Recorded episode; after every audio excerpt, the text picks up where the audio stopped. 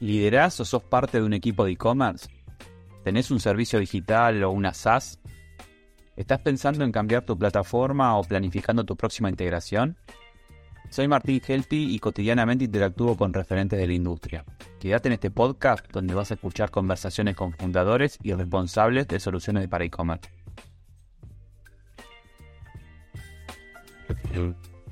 Bueno, buenas, para que se va sumando, estamos en un ciclo de charlas donde hablamos con plataformas de e-commerce y todas las herramientas que están en el ecosistema de ellas. Y antes de arrancar, voy a hacer una aclaración. Este es un capítulo interesante porque vamos a hablar de cosas que, que salen de mi scope, de mi día a día. Debo reconocer que para mí e-commerce es masivo, paquetería, recibir un paquete y demás. Y vamos a hablar de cosas muy interesantes que tienen que ver con marketing, e-commerce en servicios y demás. Así que estamos con Marcelo de Vivet. Vivet es una plataforma que te permite, para mí es un CRM de videollamadas que te permite bombardear a, tu usuario en, tu sitio web y de ahí poder generar un funnel de ventas. Así que bueno, bienvenido Marcelo. Hola, ¿cómo anda Martín? ¿Todo bien? Bien, todo bien. ¿Estuve bien con la presentación? Sí, sí, sí. Para arrancar, digamos, Vivet, eh, primero te agradezco la oportunidad de estar charlando sobre Vivet. Para nosotros es, es, nuestro bebé y creemos mucho en lo que proclama, digamos, y que viene a traer y a aportar al mundo, al mundo digital. Pero básicamente e-commerce es una plataforma que busca humanizar el contacto digital. ¿no? Esa es, esa es la, definición. ¿Por qué? Porque eh, busca, digamos, conectar lo, mejor de dos mundos, ¿no? La capilaridad que te permite eh, el mundo digital de poder, de poder crear una campaña, de poder ir a buscar tu perfil de cliente ideal, de crear una acción bien direccionada y a la vez cuando tu cliente se interesa, tiene ganas de, ver tu producto, entenderlo, tenés la oportunidad de, de poder contactarte uno a uno con él y ponerle, digamos, adelante de la cámara una experiencia de eh, hablar con un especialista, te va a ayudar, te va a asesorar, te va a acompañar, te va a llevar a través de la experiencia, digamos, del, del ciclo de consumo que la empresa tenga eh, para poder ayudarte en la decisión de compra, para poder asesorarte, para poder darte un servicio postventa. Entonces, básicamente es eso, ¿no? Hoy realmente la digitalización llevó a...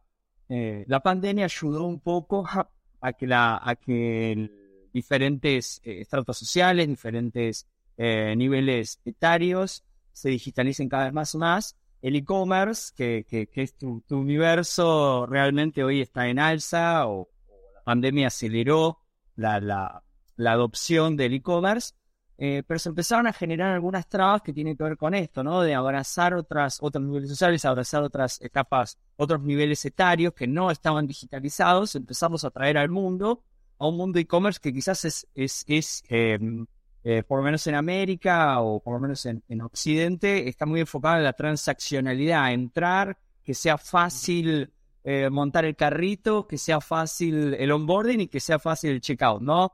Ese es el objetivo. Este, quizás lo que, lo que nosotros traemos, que es, una tendencia más de que viene de Asia, de hace eh, 10 a 15 años atrás, hoy ya está 100% implementado y el 20% del e-commerce pasa a través de, de, plataformas de plataformas de social commerce, donde se busca realmente tener una interacción con el cliente, ¿no?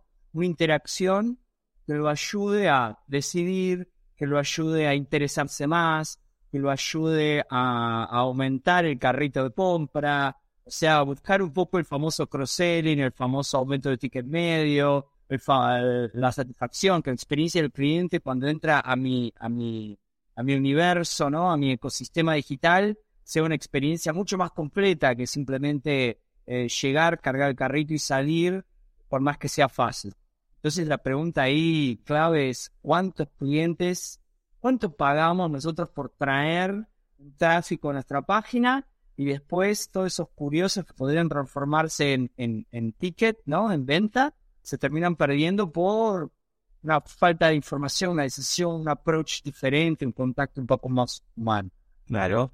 Antes de meternos en este mundo que ya, ya, ya hice el spoiler de que es un mundo que me encanta, pero lo abordo muy poco, déjame volver a vos. O sea, yo hablo con, con founder, con representantes, con, con, dueños de empresas de, tecnología. En general, que encontrás con un, de, un emprendedor, hasta alguien que viene de tecnología y se fue a producto. En el caso tuyo, da que me cuentes un poco sé que venís de, multinacional y demás, es un recorrido un poco diferente al tradicional, así que me gustaría ver cómo, qué le aporta eso, ¿no? Esa visión a, a Vive. Bueno, buenísimo. Bueno, en realidad, bueno, yo soy ingeniero, ingeniero de la UTN y, y allá por 2018 tuve la oportunidad de venirme a, Brasil a vaciarme acá como gerente regional para toda Sudamérica. Eh, yo soy especializado en en desarrollo de producto, en gestión de producto, producto físico. Y justamente cuando, cuando empecé a trabajar a, nivel regional, eh, tuve la oportunidad de tener un contacto un poco más global. Y eso me llevó, eh, si bien era producto físico, que era específicamente las máquinas industriales, el mundo de las máquinas industriales ya estaba poniendo mucho foco en lo digital, estaba empezando a contactarse mucho con el IoT, mucho con, el, con la inteligencia artificial y ahí empecé poco a poco a participar en algunos entrenamientos globales de la empresa donde yo trabajaba. Este, inclusive participé de desarrollos de algunos productos, de cómo conectar un producto físico con un producto digital, entonces armar un super combo.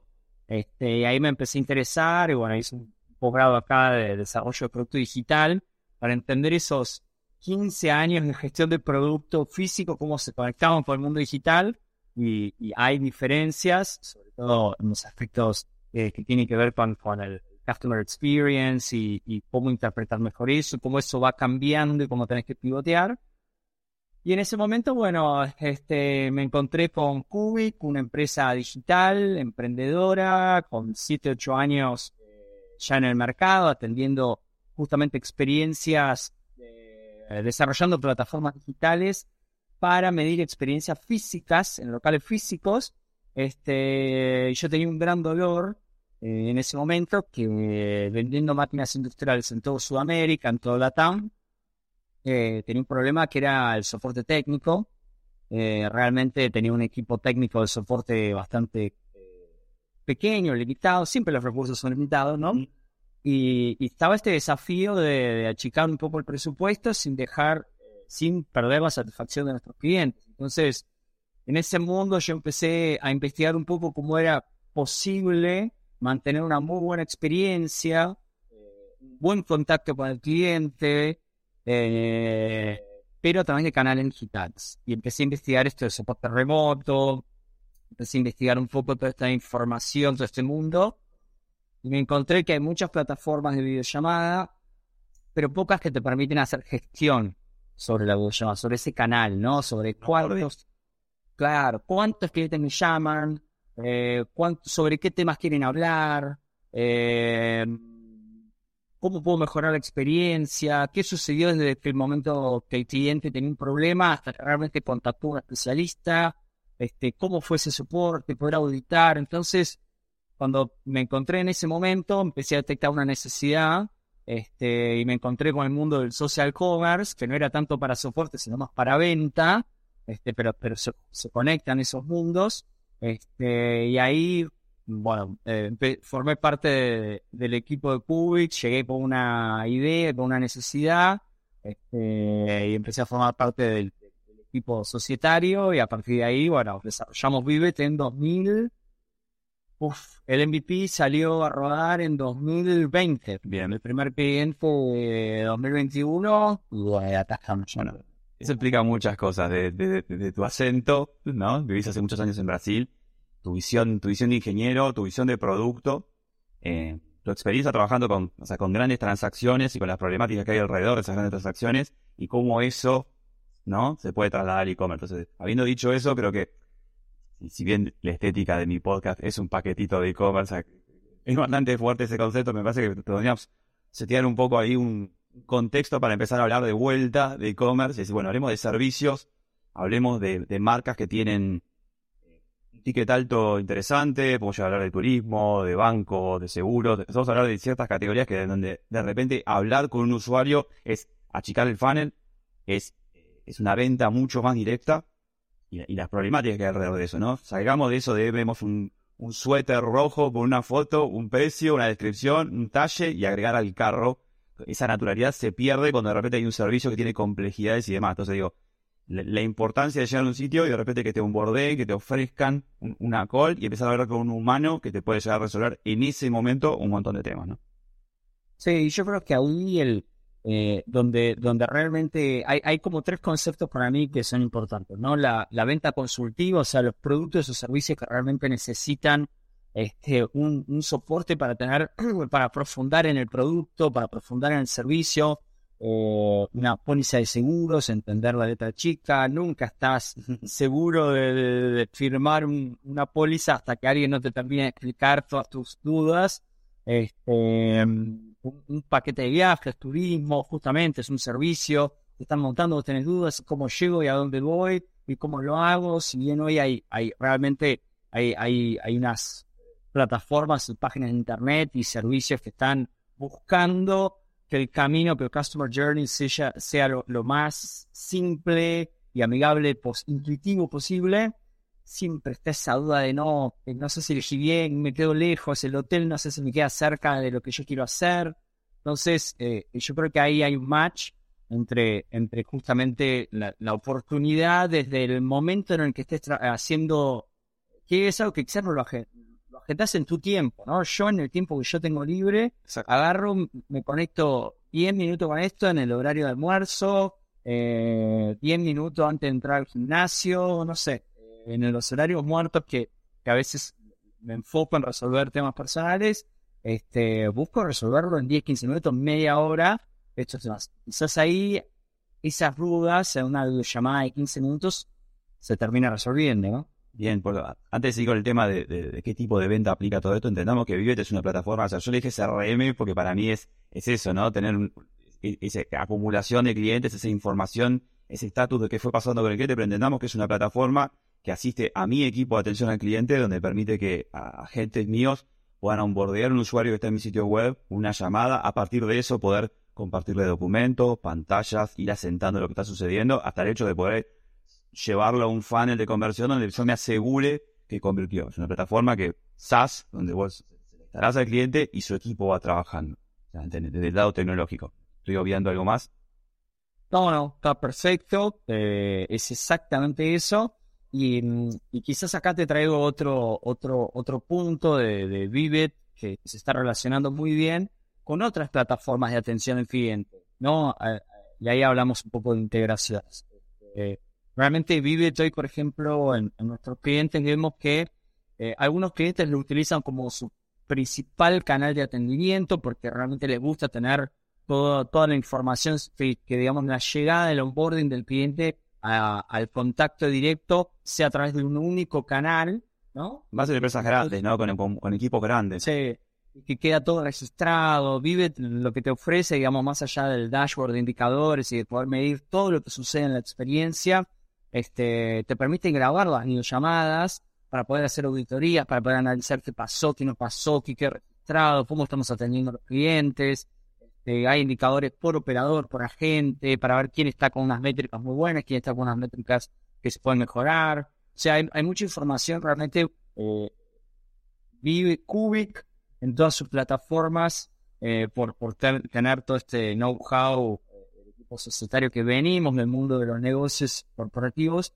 Entendemos que, los negocios, las decisiones que no están basadas en datos son, son, son difíciles, necesitamos escapar a eso. Entonces, todas nuestras plataformas, y Vive de hecho es una, eh, tiene un panel de datos que está realmente pensado para ayudar a tomar decisiones en términos de mejora de cómo escalar el, canal de videollamadas, cómo atender más clientes, cómo atender mejor a los clientes, que la tasa de espera eh, sea baja, que la tasa de abandono sea baja, que la tasa de atención aumente, que la tasa de conversión aumente, sea, todos esos, esos indicadores, más allá de los de performance de los operadores, de los agentes, ayudan a, la toma de decisiones de, por qué camino ir, ¿no? Realmente, yo creo que la verdad que, que, hablamos fue, eh, reitero, me imaginaba eh, un formulario de contacto de un e-commerce tradicional y todo el mundo entrando a llamadas y diciendo todos, preguntando cosas. Vamos de vuelta, llegamos a un escenario donde tenemos una venta asistida, consultiva, claramente eh, la gente utiliza los formularios generalmente para hacer reclamos, asistencia, pero a la hora de comprar son otras las categorías que requiere esta venta consultiva. Entonces, volvemos a hacer un caso, por ejemplo, no sé, turismo, creo que en el cual tenés bastante experiencia. Digo, estamos hablando de un ticket promedio alto, estamos hablando de eh, un file de venta donde por ahí cuatro palabras justas o explicar exactamente de qué está compuesto un paquete, pues ya hace la diferencia entre vender y no vender.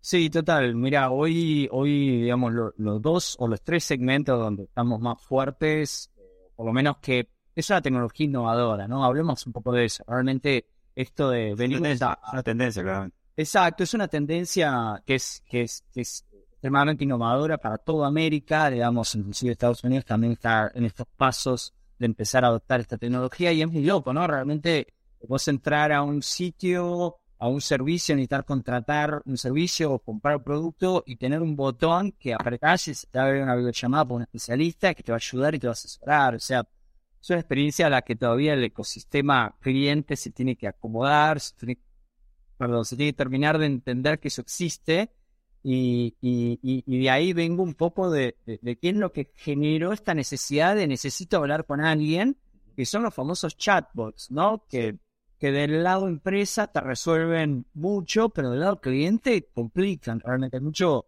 hay mucha experiencia, o lo que medimos y lo que nos llevó también a traer esta, a enfocarnos en esta tendencia, es que los chatbots realmente te ayudan a, a un IBR, ¿no? Con ir llevando al cliente por una serie de preguntas para saber qué es lo que quiere el cliente, pero a veces el cliente realmente esas preguntas que nosotros le hacemos a un chatbot no le resuelve el problema y necesita hablar con un especialista y ahí es donde realmente la videollamada entra en acción, eh, se genera un contacto visual cara a cara con el cliente, baja, digamos, un poco toda esa ansiedad del no estoy seguro de lo que quiero, pero lo quiero ya.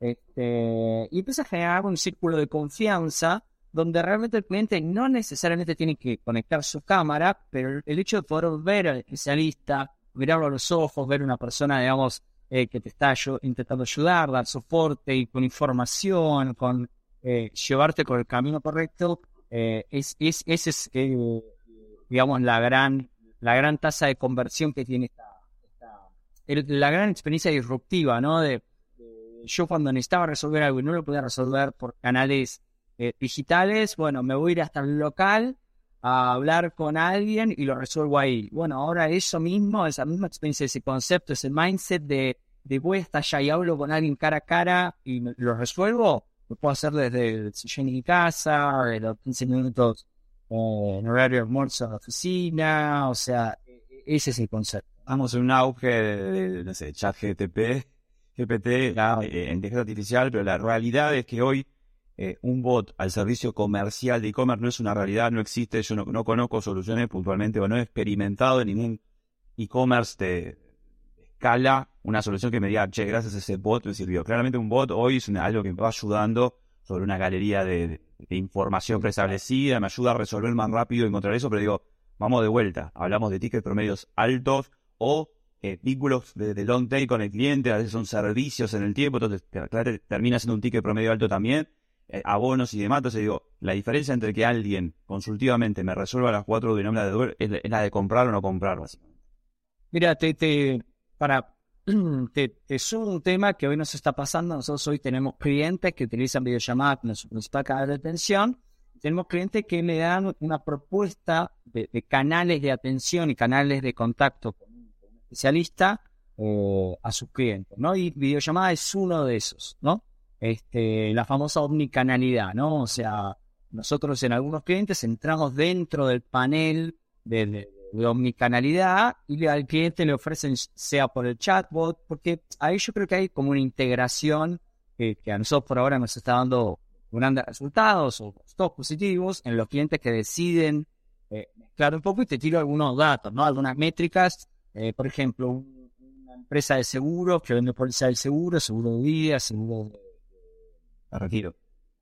Sí, seguro de retiro, póliza de seguro de auto, etcétera. Este, tiene este esquema, ¿no? Este, este, onboarding de clientes a través de la omnicanalidad. El cliente puede hablar por WhatsApp, puede hablar por eh, puede hablar, puede mandar un formulario, puede mandar email o puede entrar por videollamada directa. Y, dentro de todo eso, dentro de todos esos, esos canales, nos pusimos de acuerdo en que quizás redireccionar el cliente a un canal de videollamada, si él quiere, es lo más efectivo para la empresa, porque realmente la, tasa de conversión está en 58% y un cross-selling del 33%. O sea, recibe un cliente queriendo comprar un seguro de vida, le están vendiendo el seguro de auto y el seguro de, no sé, de alquileres, ¿no? Entonces, eh, son números muy altos, muy altos. Entonces, eh, eh, la empresa quiere llevar dirección al cliente, pero quizás el cliente realmente no quiere hacer eso, no quiere hablar con un especialista y quiere cerrar su seguro de vida a través de una póliza por un, por un WhatsApp. Y eso también existe y sucede y está perfecto. Pero, por ejemplo, un dato, el, de todos los clientes que entran por WhatsApp y entran al, famoso chatbot, cuando el chatbot ofrece la propuesta de, si querés continuar la atención a través de una videollamada, el 60% prefiere hablar con un especialista y el 40% que está bien y es sano, digamos, existe ese, ese ecosistema de personas 100% digitalizadas que quieren resolver lo más rápido posible y entienden que puede ser, que no tienen dudas para tomar una decisión, eligen seguir por el chatbot o seguir por el formulario, recibir la póliza por email, pagarla y cerrar el proceso y tanto para la empresa está bien, como para el cliente está bien. Ahora, ese 60% que prefiere hablar con alguien, cuando entran en el canal de atención al cliente, la experiencia se multiplica. Hoy para esa empresa el canal de videollamadas en, la escala NPS es la mejor clasificada. Eh, es, un, es un contacto directo con clientes. Están, el famoso B2C, ¿no? Están yendo directo al cliente a entender qué le pasa, qué no le pasa, qué necesita, qué no necesita, cuál es el dolor. Y sobre eso están haciendo toda una gestión a través del, panel de datos que Google te ofrece. Son industrias que antes tenían intermediarios en el medio y claro. llegaba muy filtrada esa información, muy sesgada, digamos. Y de hecho también cuando veíamos grandes eventos de e-commerce y veíamos a estos jugadores participar, decías, che, esto no es e-commerce, porque todo termina un formulario, una llamada posterior, o sea, había una asincronicidad que no daba con esto de me gustó, cerré, di una tarjeta y compré, que sería el concepto e digo, con esto sí. Acá es buenísimo porque hay que más datos, ¿no? Eh, esta empresa, por ejemplo, de seguros es interesante porque ellos tenían solo un call center y, dependían de, vendedores o, vendedores de seguro, que eran terceros. Este, tenían, un parque enorme de vendedores tercerizados de seguros que le traían sus de clientes y era un esquema de, negocio de ese tipo. Y cuando empezaron a implementar videollamada, cuando empezaron a armar una campaña digital direccionada al perfil de cliente que ellos quieren, obviamente eso tiene su curva de aprendizaje y y lo van, y lo, y lo van ajustando, por lo menos nosotros trabajando con ellos, tardamos tres meses, cuatro meses en ajustar bien esa campaña digital, ayudarlos a ajustar y que realmente genere tráfico a videollamadas con un perfil de cliente ideal. Y de ahí, cuando empezaron a ver que la tasa de conversión del, del call center era del 8%, 12% y de videollamadas era del 48%, 50%, es otra dimensión fue otra dimensión. Cuando el cross-selling por, por call center era del 3%, y, y cuando empezaron a ver que, el cross-selling por videollamada del, 30, del 28, 30, 35%, es, es realmente otra dimensión. Y esta, esta situación de poder auditar lo que se está hablando con los clientes, de poder direccionar, de poder hacer gestiones de entrenamiento para tu equipo, tener realmente si se logra tener un control mayor sobre lo que se dice y no se dice y sobre lo que el cliente viene a pedir. O sea, podés, podés ir, realmente profundo en el contacto directo con el cliente y estudiarlo y sobre eso implementar nuevas acciones, implementar nuevos entrenamientos, capacitar al equipo, etc. Bien. Eh, Cubic es una empresa argentina que opera en todo LATAM. Vos vivís en Brasil, digamos que es una empresa LATAM por naturaleza. Eh, ¿Cómo cómo es el, proyecto comercial de Vibret, cómo, viene en LATAM, o sea, cómo son las proyecciones. Y mira, nosotros eh, a partir del año pasado, eh, yo llegué a la empresa en 2021, este, en 2020 hice toda la parte de MVP, fue más un soporte, una especie de consultoría, estaba más por afuera. Cuando, cuando logramos lanzar el MVP y vimos que había atracción o que había interés, ahí yo ya entré en, el equipo societario y ahí empezamos a salir más fuerte. Yo viviendo en Brasil empezamos a poner un ojo. Hoy la estrategia está 100% enfocada en crecer en Colombia y en Brasil. Son dos países que, nos interesa muchísimo. Y solidificar Argentina. La verdad que en Argentina estamos súper firmes. Eh, con no necesariamente con Vivet, este, con otras plataformas que son las que comenté de experiencia en, locales físicos, pero bueno, nuestro vector de crecimiento más, eh, donde entendemos que realmente en la medida que la adopción del mercado empiece a, ser un poco más permeable, empiece a abrir un poco estas puertas, Pivot es la plataforma que entendemos que, llegó para quedarse y para, para escalar, ¿no? Para crecer rápido. Bien. No tengo un perfil de desarrollo, pero me gusta terminar el podcast con dos preguntas que me ayudan a entender un poco a, de dónde viene, a dónde va cada, solución. La primera es si recordás alguna integración que les haya dado una satisfacción, una integración interesante. Sí, sí, mira, te cuento. Este, integraciones, la verdad es que, que como nosotros tenemos Cubi, que es una empresa que tiene un equipo de desarrollo, este, más allá de toda esta pata comercial y de tener buenas relaciones con empresas AOC1, que es lo que antes en objetivo en nuestro segmento, este, por el perfil de los socios, creemos que hacemos match a la hora de, entablar un negocio con una empresa, una gran corporación. Este, entendemos su dolor, entendemos el dolor de los gestores, tener una idea y después implementarlo es, bueno, hay que pedirle permiso a un montón de áreas y hacer que todo suceda.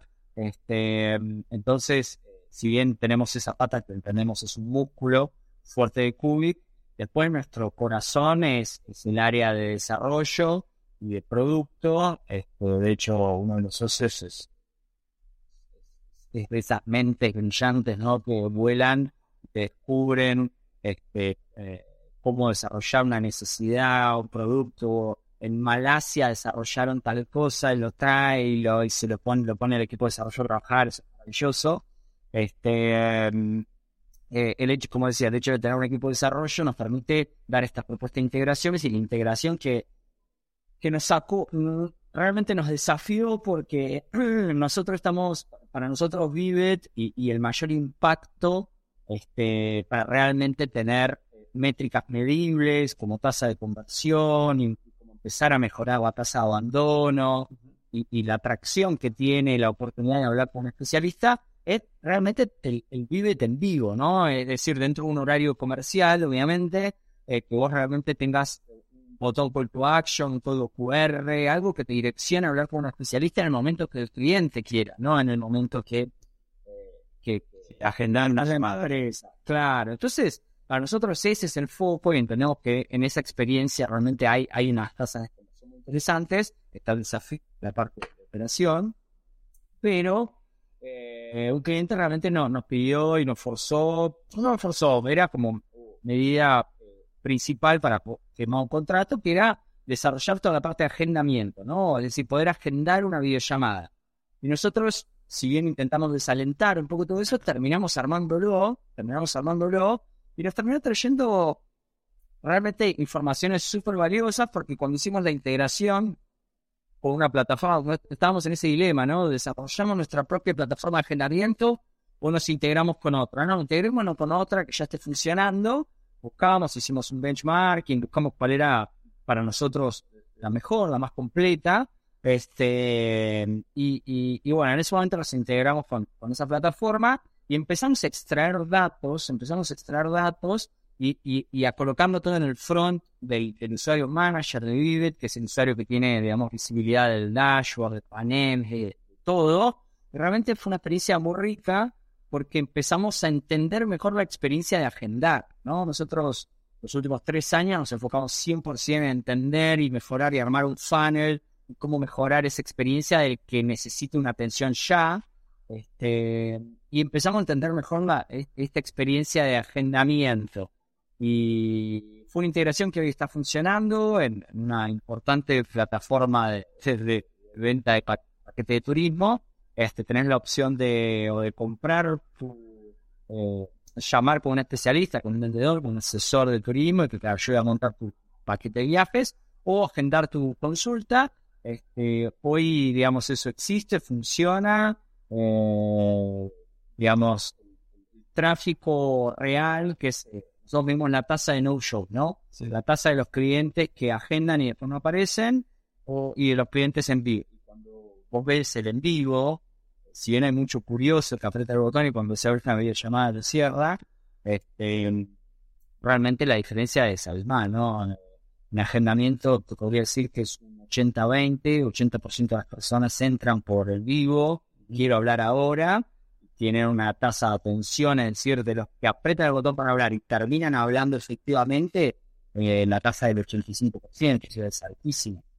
cambio de agendamiento, que es apenas ese 20% de volumen total, eh, la tasa de no-show, 50%. Sí, compromiso menor, claramente. Un... Mucho menor. Y, y, trabajamos fuerte en la experiencia de recordarle y avisarle y agendarle y mandar un mensaje y recordarle que tiene una llamada con un especialista, pero no, no, no, pero la experiencia fue muy buena, la verdad. Y la, pregunta con la que me gusta cerrar es, eh, todos tenemos un backlog de funcionalidades sugeridas por los clientes o por el mismo equipo. O sea, ¿cuál es esa funcionalidad que te gustaría tener resuelta en el corto plazo? Uf, no, realmente tenemos, nosotros tenemos armado varios roadmap en función de las verticales, ¿no? Verticales y aplicación. Nosotros tenemos básicamente tres verticales de aplicación.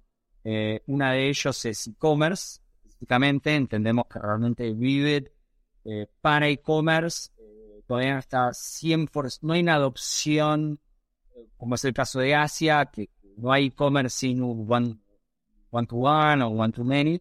Este, pero entendemos que ese va a ser una, una vertical muy fuerte, pero estamos armando de a poco un roadmap y entregables para empezar a mejorar esa experiencia. Después tenemos la vertical de de venta de servicios específicamente, este, que ese es el que está más avanzado porque realmente es lo que, los clientes nos están pidiendo. Entonces, en ese roadmap estamos, no te digo al 100%, pero estamos bien alineados con los, con los entregables por trimestre. Y después tenemos la vertical, que es la que a mí más me interesa y que es de donde yo llegué y, aún no hemos logrado hacer 100% match, que es la vertical de servicio técnico, de soporte técnico.